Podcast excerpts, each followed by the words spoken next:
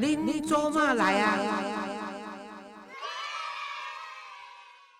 各位亲爱的听众朋友，大家好，欢迎收听《恁做嘛来》，我是黄月水哈。然后又到了张问的时间了，哎，月丽好，黄老师好，听众朋友大家好，我是张月丽啊。我每天都有不同的问题要请教一下我们的最能干的、无所不知的黄老师。这个人家常说。呃，儿女啊是上辈子欠的这个这个一个人情啦，哈，然后呢又是一个甜蜜的负担，不像以前我们小的时候，就是爸妈说什么，我们就是完全是严守规则啊，严守家教。那现在呢不一样了，哎，你要跟孩子要当朋友，然后又要家长的角色，然后呢要当银行。提款机啊，ATM 这样子，现在最主要功能，他没钱的时候他就会来找你，有钱的时候根本根本理都不理你的喂。所以呢，我们又碰到一个，你没有听到说？我上次好像讲过这个笑话了，再说一次，就是有个阿妈，她每次都寄支票给她的孙子，嗯，啊，大大家就说哇，你真是啊，你为什么不给现金？嗯，他说因为我支票上面有写金额，但他 必须要来我让我签字才能领，这也是孙子会回来看我的原因，所以可见钱的诱惑有多大，还是最主要的。但是现在呢，我想我们对于孩子的教养方式又不知道是到底是应该还是不应该，呃，是要留住他还是不？留住他，很多人呢就说小孩子年纪大了，然后从住校开始，可能就不住在家里了，然后再加上他的这个交朋友很多，常常呢就有些儿女就跟妈说：“哎，我我还就年龄可能还不到二十，我要我要搬出去住了。”哦，那那家庭也不错。然后有的时候呢，妈妈就说：“好，你要搬出去，那就搬出去走好了。”然后就一一句去气话。反而又又变得心里就很多疙瘩，完蛋了！他搬出去跟谁住？住哪里？那到底要不要让他搬出去住？如果真的有儿女，二十岁就想要搬出去住的话，那该不该留住他，或者是应该如何来面对这个问题呢？我想，如果说是因为你刚刚说的是吵架啦、赌气啦，或者冷战。结果呢，就是大家一言不合，然后就用情绪化的说我要搬出去住，然后父母亲也赶他出去的话，那这样子会会比较危险，因为就是说没有解决冲突，反而把冲突扩大。我认为这是不必要的哈。那如果说是孩子，因为他觉得他大了，因为他二十岁左右的话，他都是念大学的嘛，所以他可能就想要，譬如说南部到北部读书，北部到南部去读书，中部读书，他本来就要在外面租房子，本来就是要租房子，不一定跟父母住在一起，这时候也由不得你，但是通常会主动开口说他要出去住的话。你要注意到的是，他是不是因为男女关系？哦，通常会这个要求的话，都是男女朋友要自己住在一起啊。那如果说是跟同学要合住，因为如果是是以外国人来说的话，他们十八岁就独立了嘛，对，所以二十岁很少会再跟父母亲住在一起。你不用赶他，他们也会自己出去租房子或找地方自己出去住。因为在国外，你已经是大学毕业了，或者是高中毕业了。那么你已经是一个等于是社会人，你要去工作的话，通常不可能再跟父母住，嗯，而父母大概也不会同意他们回来住，他们会认为你经济独立，那你就应该自自己住在一起。可是台湾的家庭，亚洲的父母亲最最应该是说最悲哀的就是大家都认为说孩子还小，嗯，然后又生的少，然后舍不得啊，然后怕他在外面会变坏，会被欺负。那于是乎呢，大部分都是你看都是在家里住，像现在日本这种情形也很多，韩国也很多，所以他们包括中国的躺平都是这样子，啃老躺平。对啊，可是这样子的结果呢，就是说你的孩子就是在你的保护下，他就越不需要负自己的责任。所以我认为说，如果是男女要要租房子出去同居的话，这一点就比较要注意一下。要不然的话，他如果自己说他年纪大了，他想要自己出去闯一下，他去跟朋友租房子在外面。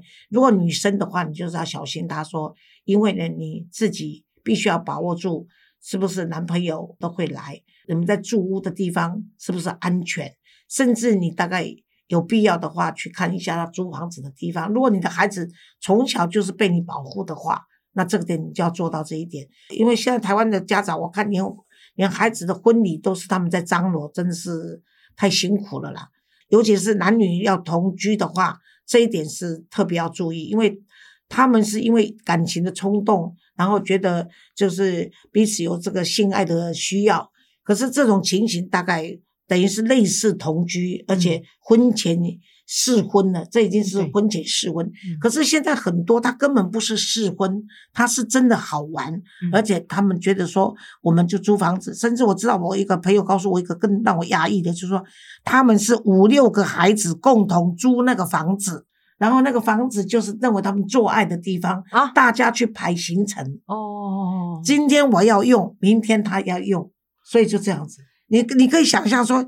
现在的年轻人居然可以想出这种点子，然后父母亲呢也不知道这样子，所以父母亲以为他是要去跟朋友租房子，为了到学校去上学，所以他们在念大学的时候，即使是几个人分租，有的人是在家里每天去上学，可是他也出钱去跟他说，我跟我女朋友在这边做爱，然后呢，我付你多少钱？居然那个租房子的人还是二房东，对对对对对。我我我们那时候单纯的就只是说，第一年住学校，第二年可能我们就几个哥们，我们就去租个房间，然后甚至说，哎，我们就几个，比如说哎有三个房间，可能跟什么两个两个女生跟一个男生住三人行，类似像这样子。那你这个也都会有顾忌，就是如果说你真的是三个哥们在一起，那你怎么知道这个三个哥们会不会各自带自己的女朋友回来？对对啊，然后他是三个哥们，如果这三个哥们自己在里面，会不会又是什么剧赌，或是有有有发生什么样的这个这个情况发生？即使你跟他你是男生跟女生在一起合住的话，那又又害怕又有男女关系的发生，然后又更怕会不会有什么什么惨剧。像其实我们以前比较单纯，就比如在国外，你租了一个房子，你暑假回去的时候，这个房间是还可以再转租给别人来来住，这个还好，你知道？那可是你刚刚讲说，哦，这变成了一个一个性交的场所，那就很可怕啦。对，那你这这个当父母的，你你防不胜防，你怎么知道这这个这个孩子住在外面到底会发生什么样的事情？所以我我经常是说，你如果你知道孩子在即使他念了大学的，在家里的时候。父母亲不要去过分的干涉是一回事，但是不能不注意，不能不管，对，不能不管。就是说，孩子，我认为最重要就是不要让他吸毒哦。孩子若染上毒品的话，毒跟那这条路真的了。哎，对对对。啊，那赌也是一样嘛。那赌，因为他是学生嘛，要赌的机会总是比较少。是，只是有人在读书的时候，他可能就是对这个投资有兴趣，所以去做股票。嗯，那也许就是因为不懂，所以就去贷款，结果去买股票，结果就套牢了。啊那这种情形也是有。但是年轻人，你不让他吃点亏。也不让他去学的话，他是也不能成长。好，那我认为说呢，只要不影响到生命的安全，或者不要去染病的话，染性病或干什么的话，其实孩子他要出去独立，让他外面去租房子了，或者去干什么的话，还是要让他有这个尝试的机会的。好，那问一下老师，今天如果是他已经是家里明明有住的，学校也很近，他偏偏就要住外面，然后外面起码他一个月可能要多付个一万块或一万五千元的话，他这个钱也是要向你要的。不。可能，你就是不能给他，就不给他。当然，如果说你那他说，除非是这个钱是他自己要付的，对不对？就是说我要住在外面，就是我今天唯一一个条件，说我住外面就是我自己要付我自己的生活费，这样就 OK 吗？这样 OK，但是这时候你要讲说，这样是 OK，但是因为你跟我住在一起，嗯，所以呢，我就会想到你想吃什么。基于妈妈的爱孩子的心情，我去买菜的时候，我会想到你想吃什么，我就烧什么给你吃。可是你搬出去以后，那就是你的事情。你不要以为我这边是餐厅，你进来就可以点菜，而且我二十四小时不打烊。所以如果你要回来吃饭，你要先经过我的同意，先跟我打招呼。那也许我还是会为你准备一些菜，但是就不能够那么随便。这个都要规定，所以老师就是第一个原则，就是你搬出去可以，可是你的经济必须要独立自主。对对对，这个钱你要自己去打工，有条件。你怎么去？你去抢，只要警察不来抓你，我都无所谓，我不用去跟你担保，我都无所谓。你的技术好嘛？你去偷偷的过去也是你的本事。总而言之，我不帮你付这个房租。房租第一个不付，那第二个可不可以去看一看，或是聊如何去？就是说我住那里，关你关你什么事啊？然后呃，或者是你说，哎，我这礼拜六可不可以过来看你一下？那这个像这样子的话，总总可以。你礼拜六去看他，他就吓死了。你最好 他要租房子，租定了你就跟他去就好。就去看了，哎，那你哎，然然后你去的话，就说，因为你知道在哪里嘛，你偷去观察都还可以嘛，你懂意思？不要这边哎，对，或者刚好在玩的时候，你对对，你就以后不要经常去啊，这是最讨人厌的。人家都已经租房子，你又不是房房东，房东收租也不过一个月才去一次，你就是 看他在哪里，然后你就说，哎呀，这环境还不错。不是你妈要关心你一下，看看你这个环境有没有安全。那你就说，哎，你你你要去看房子的时候，你就说，啊，你跟谁住啊？是不是那一天可以顺便，如果是两个人，就顺便介绍一下。好，他如果说。哎呀，不用啦，你我跟谁住？你们你说这样子的话，那我就下次再来喽。哦，不然我有空就来等他哦。我一定要知道我儿子跟女儿是跟谁住啊？这样我比较安心嘛，对不对？所以你拒绝我没有关系，那我就以后有空就来等他。我让他吓死了，马上就约好跟你见面。那你就就就知己知彼，就知道一些。对他要打发你，他我跟你讲，他速度之快，你放心，没有时间。本来说没有时间的，就马上有时间腾出来。反而他问你妈，你什么时候有空？我要住跟我住在一起的，要看有空的，然后认识。介绍一下，对对，好，那就是让他。但是因为他住外面的话，那你想去看他的时候，你要经过他同意。嗯，一定，因为他他去他去他不会说一直住在那边都不回来嘛。如果他是同在同一个城市，他外面租房子是为了要他同学啦、同才。我刚刚说过，这种青少年、这种青年都是同才比较重要。他要有他的社交空间，他的独立空间、社交活动，还有就是他要有隐私嘛。他就不想什么都是让爸爸妈妈知道，像小孩一样要查功课。在这个情况下呢，你有时候就可以对他的这个同情式的朋友。表示友善，所以这时候你就不是一招哦，很好的就是不是就是你儿子回来吃饭的时候，他总是会回来跟你吃饭嘛。那回来跟你吃饭的时候，你就说：“哎，你那个你住外面啊，现在吃啊饭啊都是外卖比较方便。但是呢，哎，你不是喜欢吃妈妈的红烧蹄膀吗？所以妈妈哪一天跟你煮了送过去好不好？啊，他就说不用了啦，这我们都随便吃的，那也就算了。我都叫那个乌伊啊，对对对对对对，都不要。对啊，他就说，哎，安德说没有关系啊，没有关系啊，那水果多带一点回去吧。那你就把它，还有回去的时候让他带一份，哎，对，不是一份，就是譬如说水果。啦，那个可以微波的，他搞不好宿舍有微波，微波的话就食物然后带一点回去。那他同寝室人就会觉得说，哎，这个这个某某人的妈妈很温暖哈，所以他搞不好他也是他家里没有多久，就要拿一些东西给你儿子吃。或者女儿吃，这个就是互动，真的，这就是说明白木耳变燕窝，对不对？哦，这会做人呢，这样才好，哎，蛮蛮不错。这也是社交，哎，这是一个，其实这就是应该礼尚往来，或是这也是一个一个一个方式，应该基本的礼数，而且这也是家教了，家教，这真的是家教。好，那所以第一个原则就，如果说他要给你多的零用钱住外面，这是不可以的。但是他如果有能力去打工家教，呃，打，然后有钱，他要愿意去外面独立，你就让。让他有一个尝试的空间。像我有个朋友，他就是小孩在大一，他因为住住台北嘛，所以根本不用住宿舍。可是他就是很想跟他那些住宿舍的朋友在一起。那那个住宿舍的人就认为说宿舍不方便，对，有有有很多规定，真的不方便。他就他就想在外面租房子，所以他们两个就一拍即合，就打算要去租房子。用零用钱。对对对对，没有他妈妈就跟他说：“妈妈，你能不能帮我出一半呢？然后我譬如说一万嘛。”然后他他们不是一两个人就五千，呃，就五千。那他说：“妈妈，你帮能不能帮我出一半，就是两三千块钱？因为他们都两个人分租嘛，就一万块钱的房租。其实一块钱的房租在以前可以租，现在很小，根本住不下。现在都要一万五左右。对对对。那他看地点。对对对。那他他妈妈就说：哦，不行了。”我没有打算让你去住外面的这个预算，哦，但是因为有很多父母亲啊，就让子女知道说你生活无忧虑，因为你经常跟孩子说，你只要好好读书啦，你要什么妈妈都会帮你，那我赶紧传呵呵，拎北五级你都没还乐的地啊，所以才有子女跟爸爸妈妈要出国去玩，说你们玩日本就好，不要玩欧洲，因为你玩掉的钱以后是我的遗产，你知道？啊，他这个个案就是他妈妈其实是很聪明的，他是在个案分享的时候他出来讲的，他说。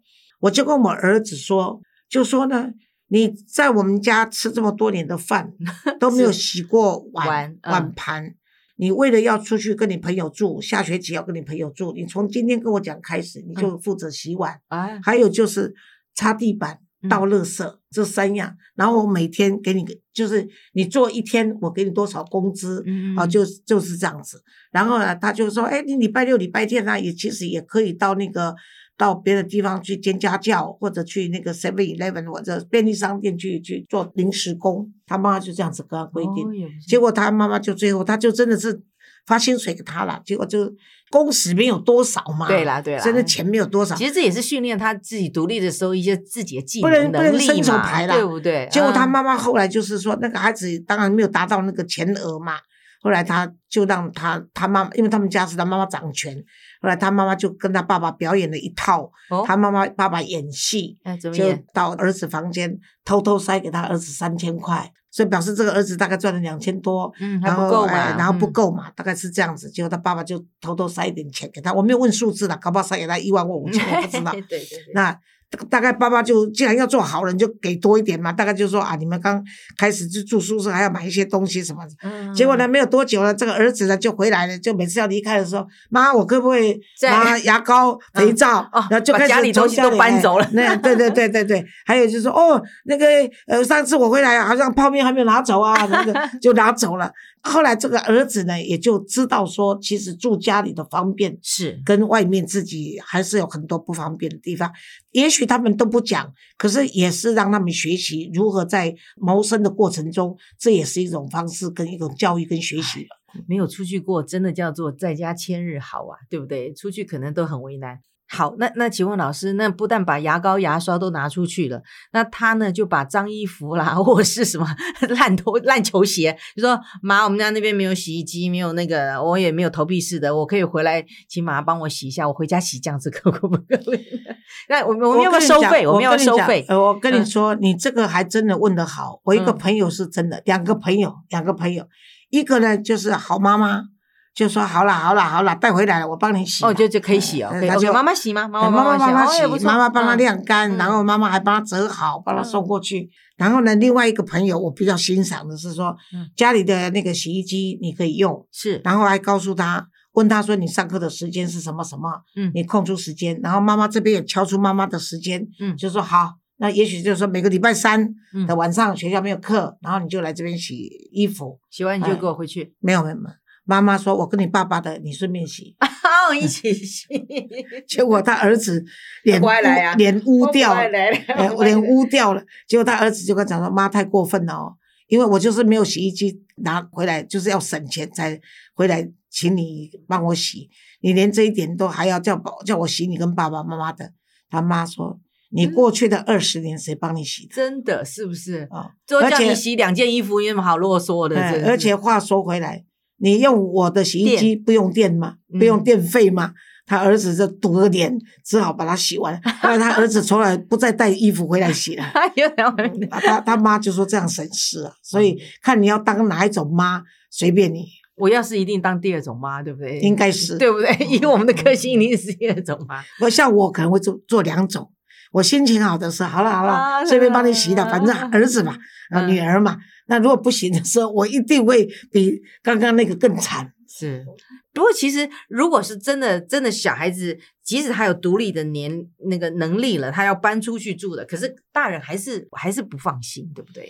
我是觉得不需要不放心的，因为嗯你知道你，你放手的越早，然后你对你自己的话会越轻松。你说年，你是说小孩子年龄越早，对对，你你你像啊、我孙子从菲律宾回来读书，他是一个一个中文都不会讲，他英文的程度大概已经到了，我想以我儿子对他那个英文的要求程度跟讲故事啊这些东西，他大概是高中以上大学生的他有程度了。爸爸妈妈陪着他呢。我们大部分也都有爸爸妈妈陪嘛。我的意思就是说，你放手做父母亲的放手越早的话，对你来说会越轻松。